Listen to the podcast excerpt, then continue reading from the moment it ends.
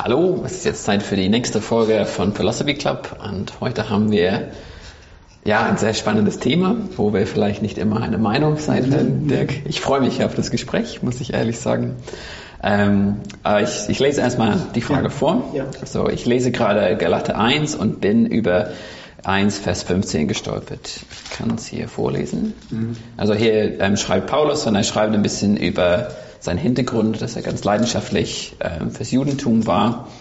Ähm, und dann ähm, schreibt er im Vers 15, als es aber dem, der mich von meiner Mutterleibe an ausgewählt und durch seine Gnade berufen hat, gefiel, seinen Sohn in mir zu offenbaren, damit ich ihn unter den Nationen verkündigte. Zu, und dann redet er weiter, aber es geht um vor allem in diesem Vers 15.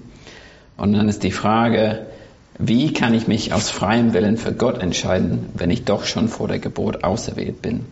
Oder sind das theoretisch alle Menschen doch nicht alle Folgen der Berufung? Genau. Und es ist dann es ist natürlich eine große Frage, die man, die es seit Jahrhunderten gibt. Ähm, aber genau, was ist diese Frage mit freiem Willen und Souveränität Gottes? Also ich, ich lese die erste Frage vor allem nochmal vor.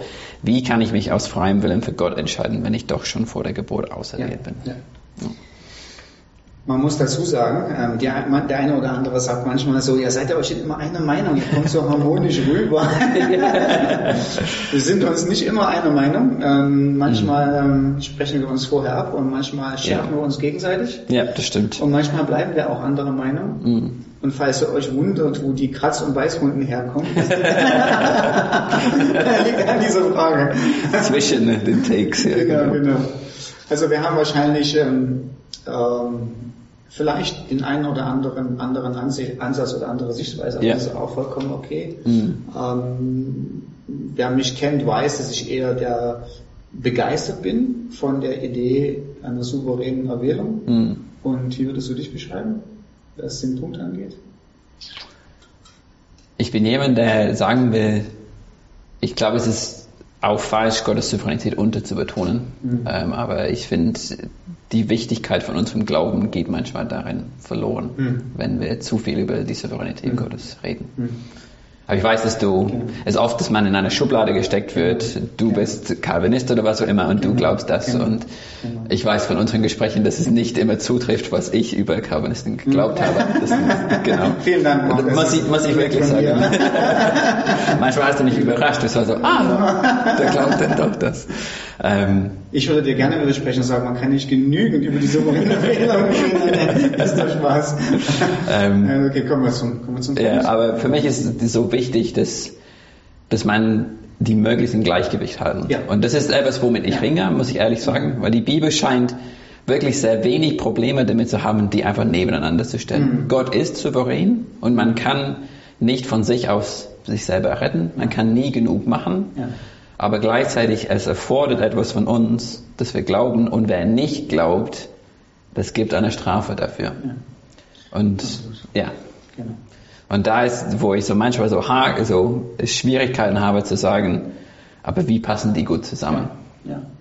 Und ich denke, da ist es gut, darum zu ringen. Ja, Ähm, und sich nicht einfach nur festzulegen. Ich denke, den Fehler, den man macht, ist, wir reden zwar immer noch um einen heißen Brei herum, aber den Fehler, den man macht, man beißt sich an einer Position, an einer Bibelstelle fest Ja. und steckt da seinen Fuß drin und sagt hierher und nicht weiter. Mhm. Aber es ist eben die Kunst, all die Stellen, die darüber sprechen, ja, zu betrachten und zu gucken, ob es eine Lösung dafür gibt. ja, Ich würde, wenn, weil die Frage gestellt wurde, wenn wir jetzt ganz konkret zur Beantwortung der Frage kommen, ähm, sagen, sind alle Menschen vorher erwählt? Nein. hm, Also es gibt so etwas wie eine Erwählung. Mhm. Erwählungssprache kommt in fast jedem Brief des Neuen Testamentes vor. ja, Ähm, Und ähm, ich, ich denke, relativ deutlich kommt es in Apostelgeschichte 13, Vers 48 vor. Hm, dass nicht jeder erwählt ist, weil da steht geschrieben, also Paulus predigt das Evangelium ja, und diejenigen, die vorherbestimmt waren, hm,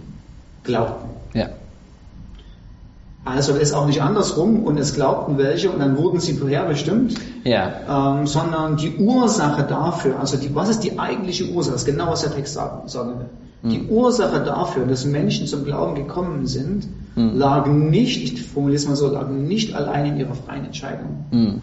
sondern lag im Handeln und Wirken Gottes, noch bevor wir uns entscheiden konnten. Mhm. Also Gott ist am Wirken ja. in dem Augenblick. Ähm, und ähm, ja, Vorherbestimmung kommt, und die Idee einer Vorherbestimmung, einer, einer Auswahl für etwas, ähm, kommt ja aus dem Alten Testament. Hm, interessanterweise hatten die Juden nie ein Problem damit. Hm. äh, sie haben nur ein Problem gehabt in dem Augenblick, wo andere Leute auch vorherbestimmt waren, neben hm. ihnen. Ähm, aber es kommt von einer, es kommt, einer, es kommt von einer großen Idee und vielleicht kann man, kann man mal da anfangen. Ähm, es kommt nämlich von der Idee, als Gott sich Mose offenbart, hm. Sagt Gott, pass mal, oder Mose betet und sagt, zeig mir deine Herrlichkeit, zeig mir, wie hm. groß du bist. Und auf, der, auf den Punkt möchte ich wieder zurückkommen. Wir müssen das nur mal dran denken. Hm. Zeige mir deine Herrlichkeit. Herrlichkeit ja. ist, zeige mir, was so Besonderes an dir ist. Hm. Und da antwortet Gott und sagt, ich werde eine Güte vor dir, äh, vor dir vorbei rübergehen lassen. Hm. Ich werde den Namen des Herrn über dich ausrufen und dann fängt er schon an, das zu machen und sagt, das bin ich, wer ich als Gott bin. Hm. Er sagt, ich werde, ich bin gnädig, von wem ich gnädig bin. Hm. Ich habe Mitgefühl und Mitleid, Barmherzigkeit über denjenigen, über die ich barmherzig bin. Ja. Das heißt, Gott ist gnädig und barmherzig. Das macht ja. ihn aus als Gott. Mhm. Das ist das Besondere an ihm, das ist das Kostbare an ihm. Und das, das, dafür lieben und mögen wir ihn. Ja. Aber gleichzeitig diese, diese Doppel, diese Kombi, ich werde gnädig sein, über wen ich gnädig sein werde, mhm. beschreibt die sogenannte Freiheit Gottes. Ja. Also er darf machen und lassen, was er gerne möchte. Es ist ein Privileg als allmächtiger Gott. Mhm. Es ist ein Privileg, dass ihn niemand hindern kann, dass ihm niemand etwas vorschreiben kann, was er macht, mhm. sondern er hat absolut in sich absolute Freiheit zu tun und zu lassen, mhm. was er gerne möchte. Also nicht nur der Mensch hat, diese, hat, hat das, oder der Mensch möchte das gerne. Ja? Yeah. Ich möchte frei entscheiden. Yeah, yeah. Gott sagt, ich möchte auch frei entscheiden. und ich, und ich mache das auch. Mhm. Und aus dieser, aus, aus diesem, vielleicht kann man damit anfangen, aus diesem Verständnis darüber, wer Gott oder der Gott des Alten Testamentes ist, nämlich auch, dass er uns zu nichts verpflichtet ist. Mhm. Also ich kann nicht zu Gott kommen und sagen, du musst mich aber retten. Ja. Ich denke, wir haben das manchmal so. Mhm. Oder wir sagen, Gott ist ungerecht, ja, du rettest den und nicht den oder mich und nicht den anderen. Ja. Man muss aber ganz ehrlich mal von vornherein sagen, Gott ist uns gegenüber zu nichts verpflichtet, mhm. außer den Dingen, die er freiwillig uns versprochen hat. Er ist der Schöpfer, wir sind die Geschöpfe. Mhm. er ist der allmächtige Gott und wir sind auch noch gefallene Geschöpfe. Mhm. So aus diesem Verständnis heraus sagt Gott, ich bin zu niemandem verpflichtet, aber ich habe meiner großen Güte manche Menschen auserwählt mhm. zur ewigen Rettung. Mhm. Und jetzt ist eben die Frage, wie man das betrachtet. Das kann man entweder als ungerecht betrachten mhm. und sagen, ja, das ist überhaupt nicht fair. Mhm. Und wenn, dann müsstest du alle. Oder man sagt, ja, du hättest auch vorbeigehen können. Mhm. Welch besondere Liebe ist, dass du mich auserwählt hast. Ich denke, damit ist ein anderes Feld, ja. mit, dem man, mit dem man dann ringen muss. Mhm.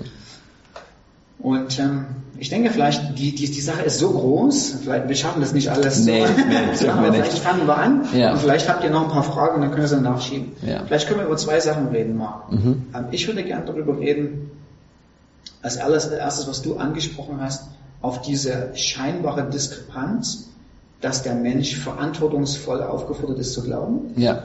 Ähm, wie du auch gesagt hast, ähm, äh, es gibt Strafe für Menschen, die nicht glauben. Ja. Da sieht man auch, dass Gott die Verantwortung nicht wegnimmt von uns. Ja. Ähm, also im zweiten Thessalonischer Kapitel 1 sagt er, ähm, äh, wenn Christus wiederkommt, äh, wird er die Dinge so ein bisschen rumdrehen mhm. und diejenigen, die Christen verfolgt haben, werden Strafe erleiden, weil sie dem Evangelium des Christus nicht gehorcht haben. Genau, ja. Ähm, und derjenige, der nicht auserwählt wäre, hätte sich umdrehen können und sagen können, du darfst mich nicht bestrafen. Ja. Weil ich kann es gar nicht. Ja.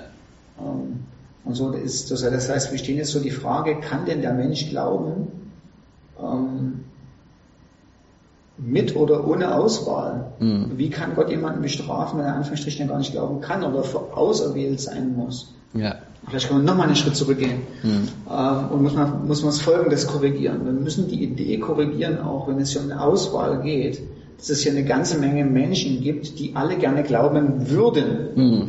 Und Gott steht da und sagt, und die betteln auch noch und sagen gern, ich würde gern an Jesus mhm. glauben, ja, mhm. oder ich würde gern äh, in den Himmel kommen und Gott steht da und sagt, nein, äh, dich habe ich nicht auserwählt. Mhm. Das ist eine Karikatur. Ja. Das ist eine ganz, ganz schlimme Karikatur von Gott. Weil Tatsache ist, wenn Gott nichts gemacht hat, hätte oder wenn Gott auch niemanden vorher auserwählt hätte mhm. und er würde einfach nur den Menschen das anbieten und sagen, pass mal auf, ähm, Christus ist für euch gestorben, ja. glaubt doch mal bitte an ihn. Ja.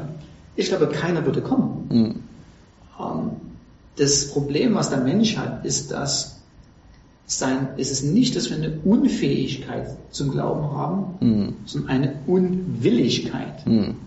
Wir wollen gar nicht. Mhm. Ja, und oftmals wird das dann so ein bisschen äh, Charakter oder, oder schlecht gemacht. Ja, und was ist, wenn die Menschen dann kriegen die nochmal eine zweite Chance, dürfen die vor Gott stehen und dann Gott mhm. endlich sehen. Mhm. Wir hatten mal einen Hauskreis, ähm, das war ganz interessant, hat eine gute Freundin von mir gesagt, ich wünschte mir, dass Gott mal die Menschen nimmt, die, die Hölle so zeigt und dann sich selber zeigt und dann sagt, man möchte mich jetzt wählen, mhm. möchte jetzt an Jesus glauben. Ja. Und ich glaube nicht, dass so wie die Bibel uns beschreibt und Gott beschreibt, dass der Mensch sagt, ah, jetzt habe ich die Hölle gesehen, ich glaube, ich möchte doch lieber an Jesus glauben. Mhm. Sondern ich glaube, wir haben eine innerliche Antipathie gegenüber Christus. Mhm. Wir sind, schreibt der Römerbrief, seine Feinde gewesen, die mhm. Gott versöhnt hat.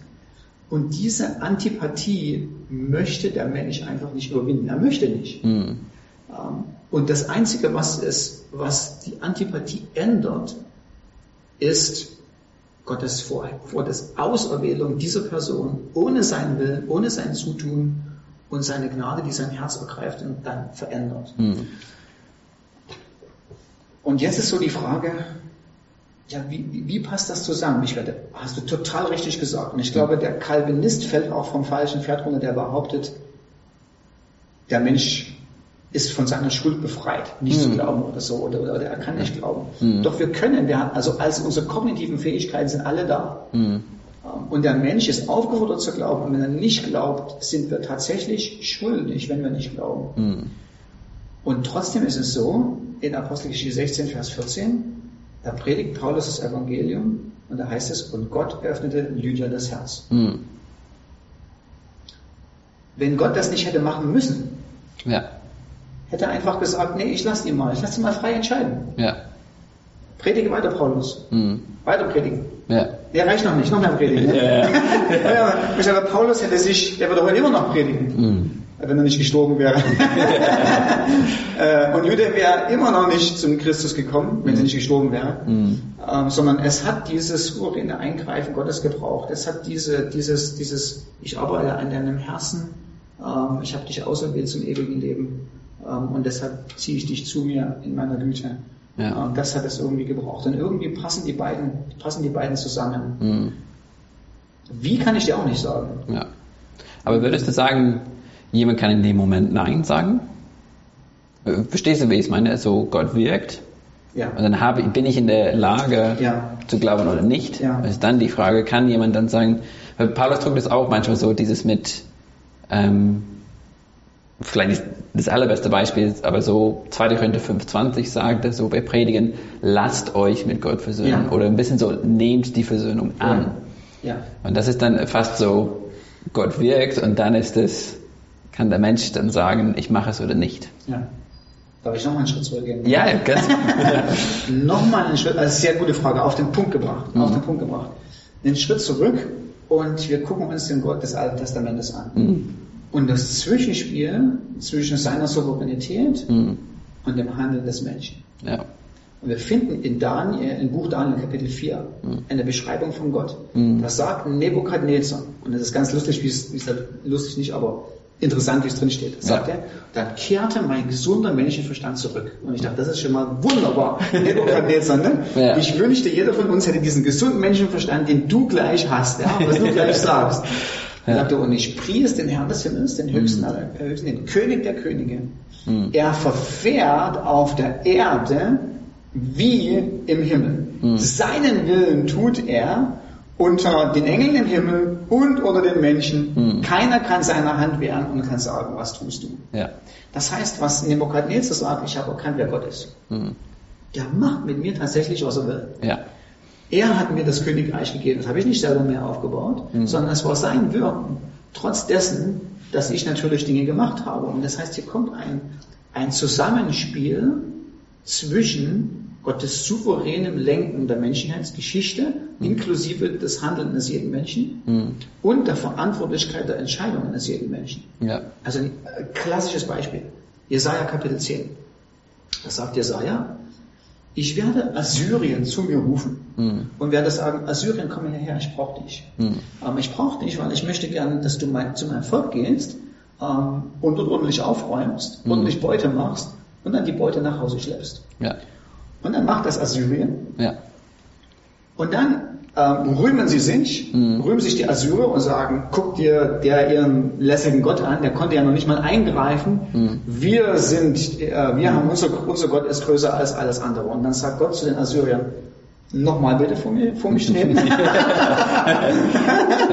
äh, und er sagt, wer ist die Axt, Mhm. dass sie sich gegen den rühmt, der sie schwingt? Mhm. Wer seid ihr zu denken, dass das, was ihr gemacht habt, dass das, dass das aufgrund eurer Fähigkeiten war? Ich habe euch die Fähigkeiten gegeben. Das war ich in eurer Mitte. So, und jetzt kommt Folgendes. Wenn du, wenn du jetzt den König von Assyrien fragst, der ist früh aufgewacht. Und da hatte der die Idee früh, Mensch, ich könnte doch eigentlich mal Israel. nach Israel einnehmen. Ja. Und du fragst ihn und sagst, sag mal, hat dir jemand den Gedanken aufgezwängt? Mhm. Wolltest du vielleicht irgendwo ans Meer baden gehen?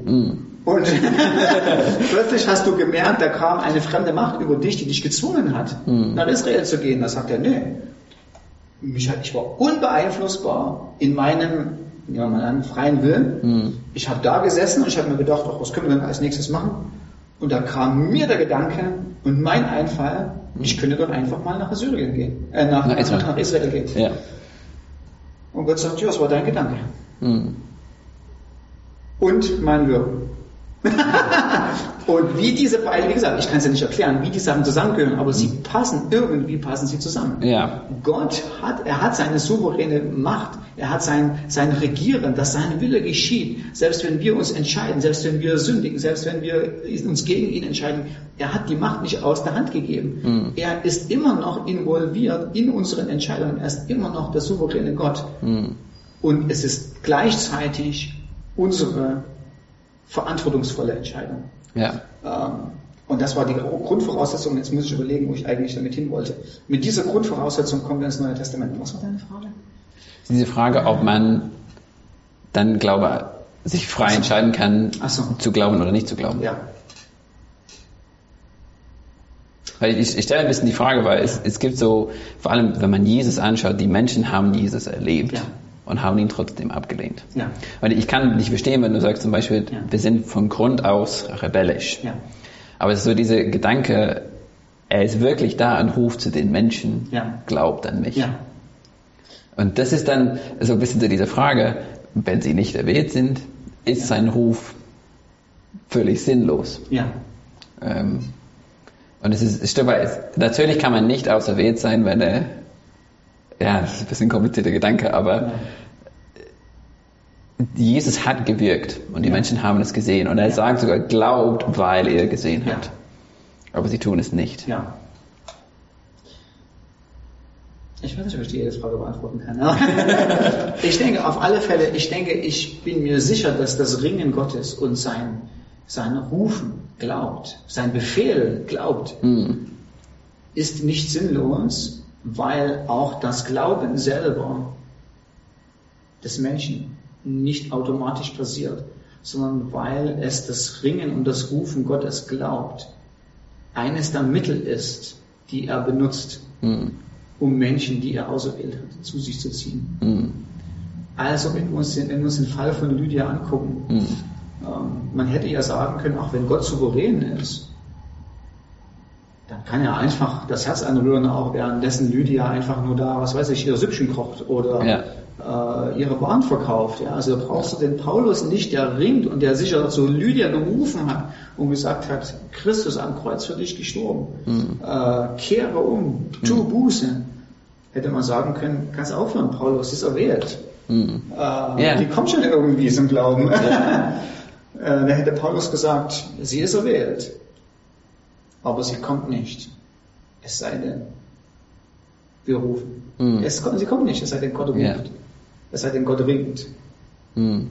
Auf der anderen Seite muss man sagen, wenn das alles ist, was Gott macht, Mhm. wenn er nur winkt und sagt, ich habe alles getan, jetzt kommt doch endlich, Mhm. würde dann jemand kommen? So wie die Bibel schreibt, wahrscheinlich nicht. Sondern es braucht, ein, es braucht ein übernatürliches Eingreifen von Gott, der uns zu sich zieht. Mhm.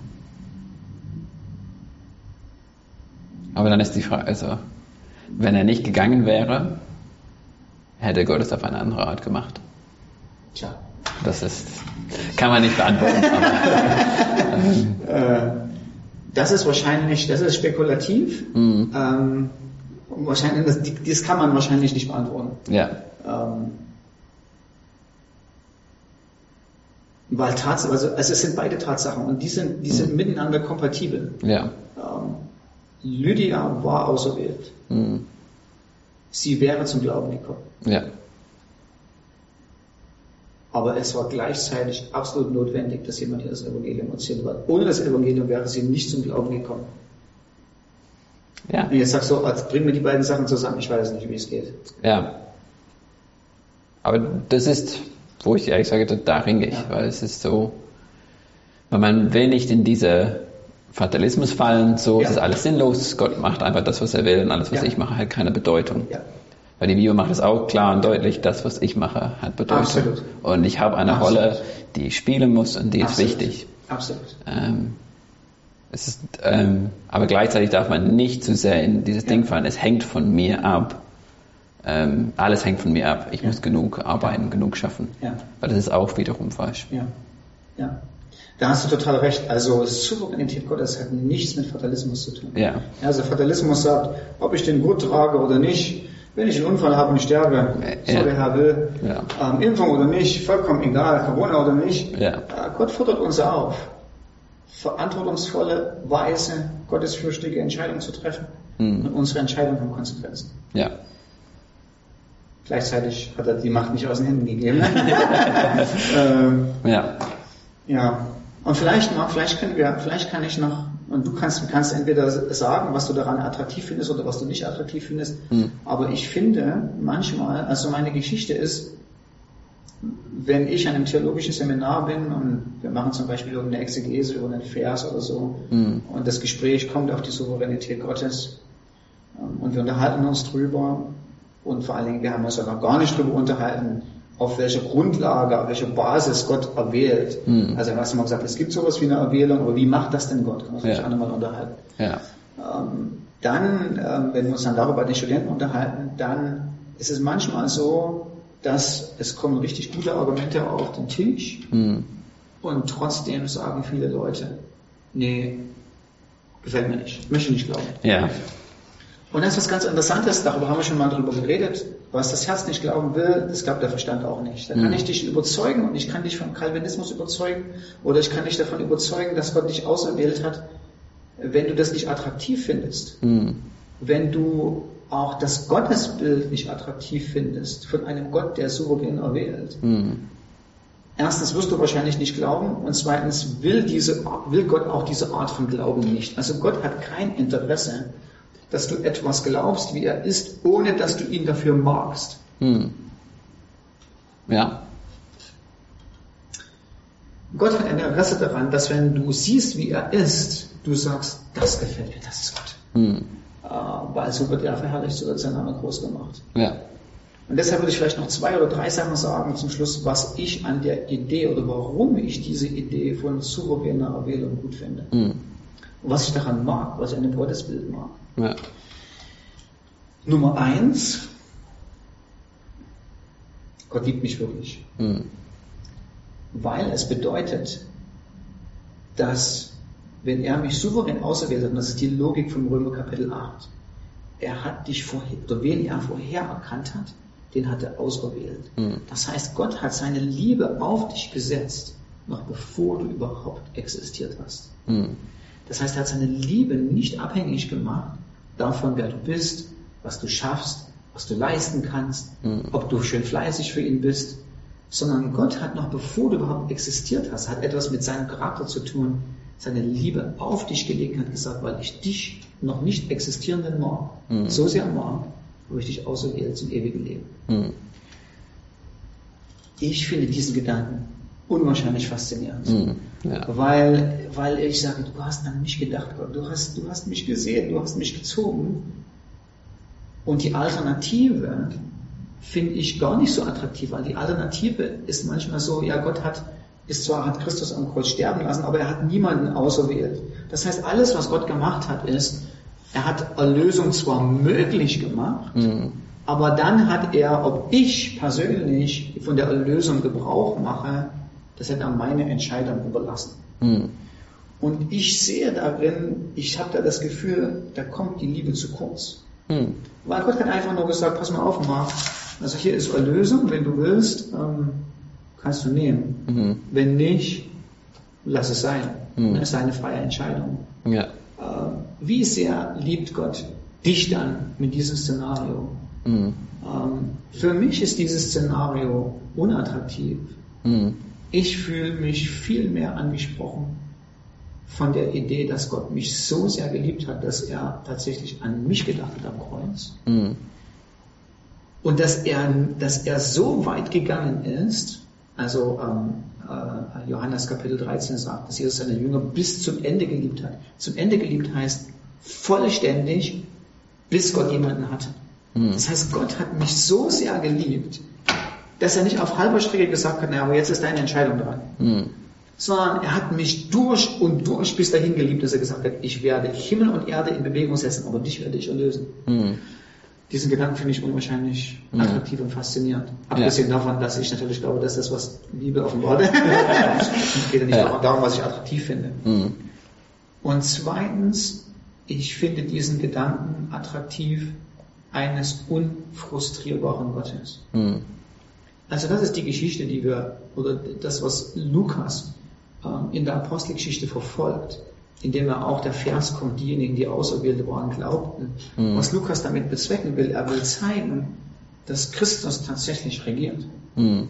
Also nicht im Sinne von, der sitzt da oben, wer weiß, was er macht, hier unten ist weiter das Chaos, Mhm. sondern Christus regiert unfrustrierbar. Die Tatsache, dass da jemand zum Glauben gekommen ist, ist sein Werk. Mhm.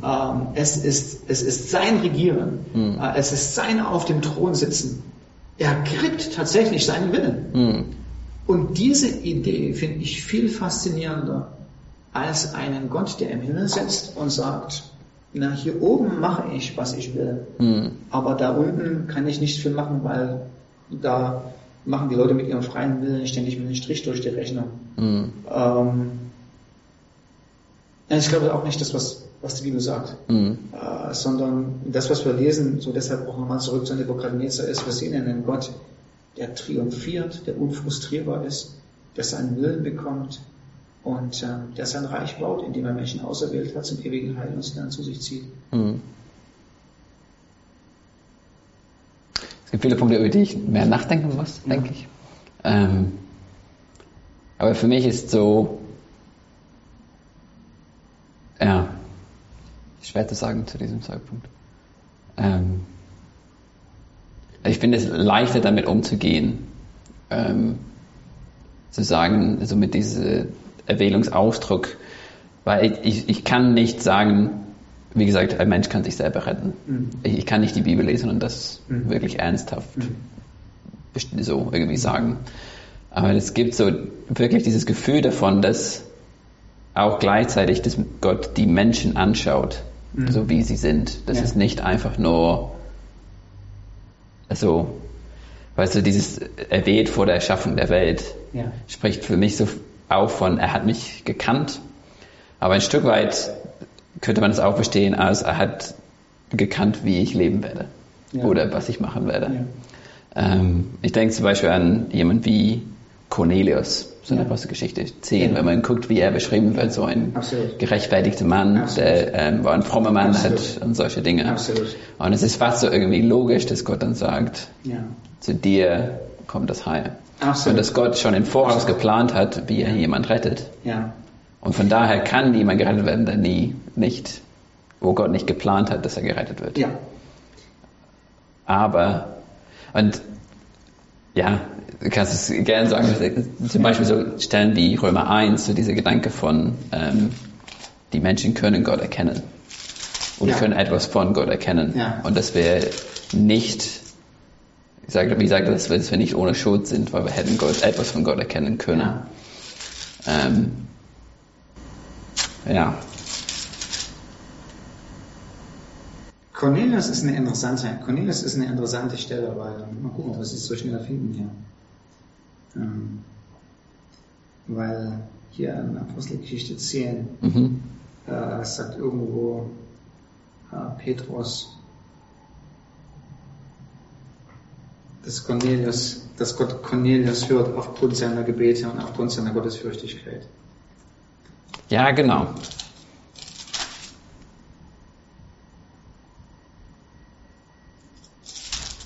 Findest, sag Bescheid. Ja. Ah, hier in Vers 31. Ähm, da fasst Cornelius ähm, zusammen, was der Engel ihm gesagt hat. Vor, vier- vor vier Tagen habe ich gefastet, Mhm. der neunten Stunde gebetet in diesem Haus und siehe, ein Mann stand vor mir äh, in scheinender, in leuchtender Kleidung und er sagte, Cornelius, deine Gebete wurden gehört Mhm. und deine Almen wurden von Gott oder wurden in der Sicht Gottes erinnert. Ja. Das heißt, Gott hat eingegriffen aufgrund deines gottesfürchtigen Lebensstils. Ja. Aber er war zu diesem Zeitpunkt kein Christ. Richtig. Das ist Ja, richtig. ich, ähm, richtig. Genau. Nee, ich will dir recht geben. Ja. Und ja, ich finde es schon so, es scheint manchmal, weißt du, wie gesagt, ich, ich kann nicht sagen, Gott musste eingreifen, damit er gerettet wird. Der hat sich selbst nicht gerettet Ja. und hat sich sel nicht selbst gerecht gemacht. Ja. Das will ich keine Sekunde behaupten, aber es scheint so dieses, Gott sieht sein Herz, was für Ja. ein Mensch er ist und Ja. reagiert drauf Absolut. mit, mit seiner Gnade. Absolut. Ähm, Und dann haben wir gleichzeitig, jetzt habe ich mal wieder recht. Ja? So. Interessanterweise sagt dann aber Paulus in 1. Korinther 1, mhm. ähm, Vers 28, äh, die nichtigen Dinge der Welt hat Gott erwählt, Mhm. äh, etc. etc. Aber wir gehen gleich zu Vers 30. Aber aufgrund von ihm bist du in Christus Jesus, der für uns Weisheit von Gott geworden ist, etc. etc. So dass geschrieben steht, wer sich rühmte, lässt sich im Herrn rühmen. Das heißt, Pa- Paulus hätte auch über Cornelius sagen, Cornelius, warum, warum hat Gott, warum bist du zu Gott gekommen? Mhm. Ne? Und er hätte dann Cornelius gesagt, ja, das liegt daran, weil ich viele Almen gegeben habe und ein gottesfürchtiges Leben gelebt habe. Mhm. Und hätte Paulus gesagt, nee, pass mal auf. Lass, Ja. mich, lass mich dir mal erklären, wie das funktioniert. Mhm, ja. Das funktioniert so. Der einzige Grund, warum du an Jesus glaubst, ist das, was ich hier geschrieben habe, Vers 30, er. Also Mhm. Gott der Vater. Gott der Vater ist ultimativ dafür verantwortlich. Alleine dafür verantwortlich, dass du an Christus geglaubt hast. Und das hat einen Grund. So dass denn du, wenn Gott steht, vor Gott stehst und die Engel fragen, Cornelius, warum hast du geglaubt? Mhm. Cornelius nicht sagen kann, ja, hast du gesehen, wie viel Almosen ich gegeben habe? Ja. Und jeder er der Lobpreis kriegt, Mhm. sondern das grundlegende Prinzip, was wir Gott kannten oder was wir vom Alten Testament her kennen, gilt. Wir werden alle unsere Kronen niederwerfen und sagen, nichts ist auf unserem Mist gewachsen. Mhm. Alles, was wir haben, ist kommt von dir. Mhm. Auch auf die Frage, Cornelius, warum hast du geglaubt in aller Welt? Dann wird Cornelius eine Krone niederlegen und sagen, es war Gott, der mich dazu befähigt hat. Er hat Mhm. es gemacht in meinem Leben. Ja. Und ich denke, irgendwie müssen wir das auf unserer Reise, wir sind heute noch nicht an den Punkt gekommen, Mhm. schaffen, diese beiden Sachen in die Balance zu kriegen. Ja. Irgendwo muss beides wahr sein. Mhm. Und wir dürfen nicht von beiden Seiten vom Pferd fallen. Ja, das finde ich auch sehr wichtig. Ähm, weil ich finde solche Beispiele, weil, wie gesagt, ich will nicht sagen, aufgrund seiner Almosen Mhm. wurde er gerecht erklärt. Ja. Weil das, das wäre auch falsch. Ja. Aber es scheint, dass Gott das sieht und dass Gott, ich habe es bei Menschen erlebt, es wird oft in der, nicht nur in der Bibel beschrieben, dass jemand so, zack, zum Glauben kommt. Es ist eher dieses Gefühl, dass manche Menschen in den Glauben hineinwachsen. Ja. Das erlebt man oft. Und es ist ein bisschen so ein bisschen hin und her. Gott wirbt um den Menschen, die kommen ein Stück näher und dann geht es weiter. Und vielleicht kommt der erste Schritt von Gott, Ja. das weiß ich nicht. Aber man sieht oft so dieses, ich kenne viele Menschen, wo ich sage, du bist auf der Suche. Mhm. Das ist etwas, du merkst, etwas fehlt mir. Mhm. Jeder Mensch wird das sagen, wenn er ehrlich ist, ich, mir fehlt etwas und ich muss das finden. Und das ist so, wo ich denke, de- der Mensch ist eigentlich auf der Suche nach Gott, Mhm. aber weiß es oft nicht. Mhm. Und wie gesagt, es braucht was Übernatürliches von Gott, Mhm. Dass ein Mensch neu geboren wird, zum Glauben kommt. Ja. Aber ich, ich finde es manchmal zu sagen, ja, der, der Mensch trägt fast nichts dazu bei, dass der Mensch Gott nicht suchen kann. Ich weiß nicht, ob ich dem zustimme. Okay. Dann machen wir hier lieber Schluss. Machen wir vielleicht, haben sehr lang geredet. Also, äh, wir sind ohne die Beiß- und Kratzwunden dann doch rausgekommen. ähm, ja, ich meine, wenn wir tiefer in die Materie einsteigen sollten, ähm, stellt uns eure Fragen, so Ja, wie gern. du so organisiert konntest. Ja, Und wir befleißigen uns der nächsten Liebe. ja das klingt gut. Okay, dann tschüss, bis bald. Tschüss.